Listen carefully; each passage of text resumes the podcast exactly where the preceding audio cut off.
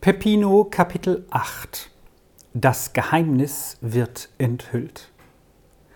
Am folgenden Morgen schien die Sonne früh so hell über der Campagna, dass Helmina darüber erwachte und auffuhr. Vielleicht war sie auch vom vorhergehenden Tag noch ein wenig aufgeregt. Clara! rief sie in das anstoßende Zimmer hinüber. Wir wollen hinaus, gleich. Es ist der schönste Morgen. Clara war zufrieden, und bald waren die beiden Damen bereit und stiegen schon die heilige Paulsstraße hinauf, wo es noch still war.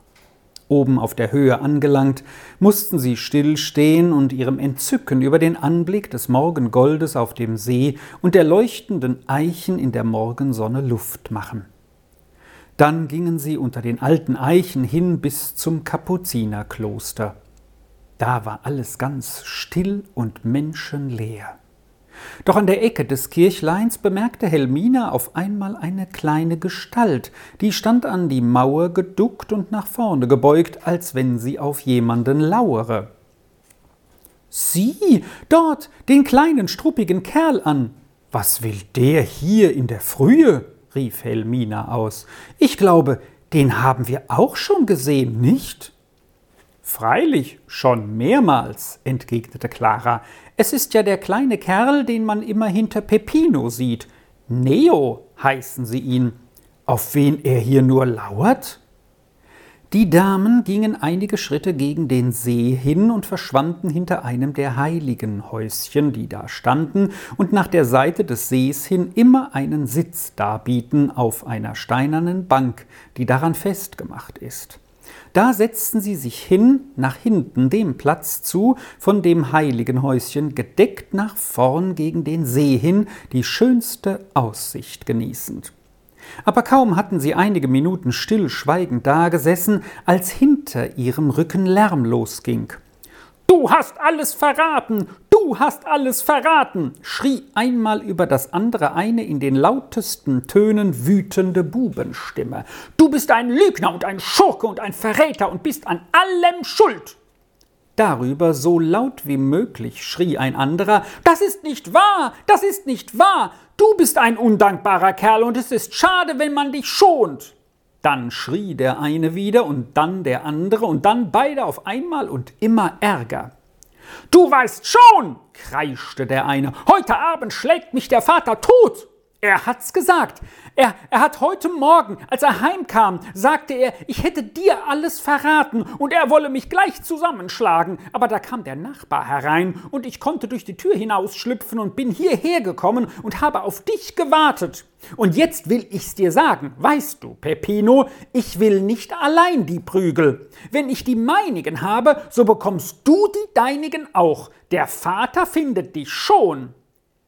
Jetzt erhob Peppino seine Stimme, die vor Zorn zitterte. Hör du, Neo, rief er, du bist der allergrößte Lump auf der ganzen Welt. Ich habe so viel für dich ausgehalten, weil ich dir versprochen hatte, alles zu verschweigen. Und du meinst, dafür ließe ich mich prügeln? Nein, Nein, und dass du's weißt, solange ich lebe, will ich mit dir gar nichts mehr zu tun haben. Ihr seid lauter Räuberpack, die die Menschen berauben und prügeln und misshandeln. Und es ist recht, wenn einmal alles herauskommt und in ein festes, großes, altes Zuchthaus werdet eingesperrt. Hörst du's, Clara? Ich will wissen, was da los ist sagte Helmina in hohem Grade aufgeregt und fuhr hinter dem heiligen Häuschen hervor. Aber in dem Augenblick, da die beiden Jungen eine Gestalt erblickten, schossen sie auf und davon wie die Blitze und waren nicht mehr zu sehen. Hast du's gehört, Clara? rief Helmina neuerdings. Man hat uns gesagt, hier in Albano sei es unsicher. Jetzt siehst du's. Und sogar dieser einnehmende Peppino scheint mit solchem Räubergesindel im Verkehr zu stehen. Ich bleibe keinen Tag mehr hier. Sie haben's auf uns abgesehen. Wer weiß, ob sie nicht hinter den Eichen dort lauern und auf uns stürzen, wenn wir vorbeikommen. Hermina redete sich in immer größere Aufregung hinein und hörte durchaus nicht auf die Worte, die Clara zu ihrer Beruhigung vorbrachte. Sie rannte unter den Eichen hin und die Anhöhe hinunter gegen die heilige Paulskirche und die Straße hinab nach Albano, dem Hotel Roma zu. Hier stand Herr Pagani unter der Halle und genoss die frische Luft, wie er es öfter zu tun pflegte. Helmina kam rasch auf ihn zu. Herr Wirt, sagte sie, machen Sie unsere Rechnung. Morgen früh reisen wir ab. Was? Wie? rief Herr Pagani in der höchsten Verwunderung aus. Die Damen haben für einen Monat bei mir gemietet, und nach zehn Tagen ihres Aufenthalts beschließen sie, mein Haus zu verlassen? Wir werden unsere Zimmer für einen Monat bezahlen, das versteht sich, aber morgen reisen wir ab, entgegnete Helmina.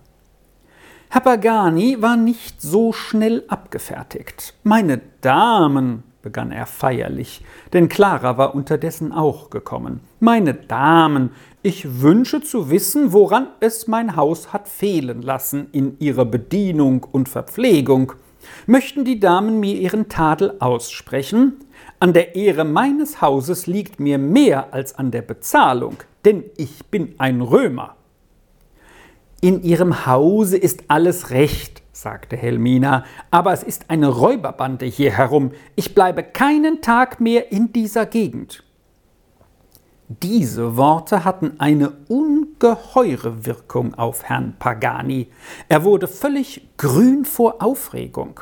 Räuberbande? Räuberbande! rief er einmal über das andere.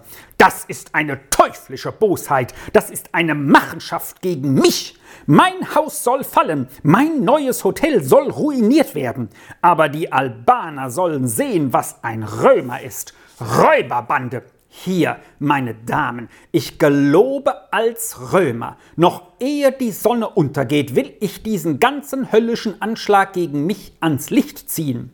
Werden meine Damen mir die Gefälligkeit erzeigen und mir mitteilen, wie sie zu dieser Nachricht gekommen sind? Helmina erzählte das Gespräch der beiden Jungen, und Herr Pagani wurde etwas nachdenklich bei der Mitteilung. Doch zeigte er sich am Schluss zufrieden und bemerkte Ich habe Namen, ich werde handeln, ich werde mein Gelübde halten. Aber der soll sich vorsehen, der hier Schurkereien treibt. Ich werde ihn an seinen Platz stellen, ich, der Römer Pagani. Von meinem neuen Hotel soll nicht gesagt werden, dass es steht, wo Schurken und Räuber hausen.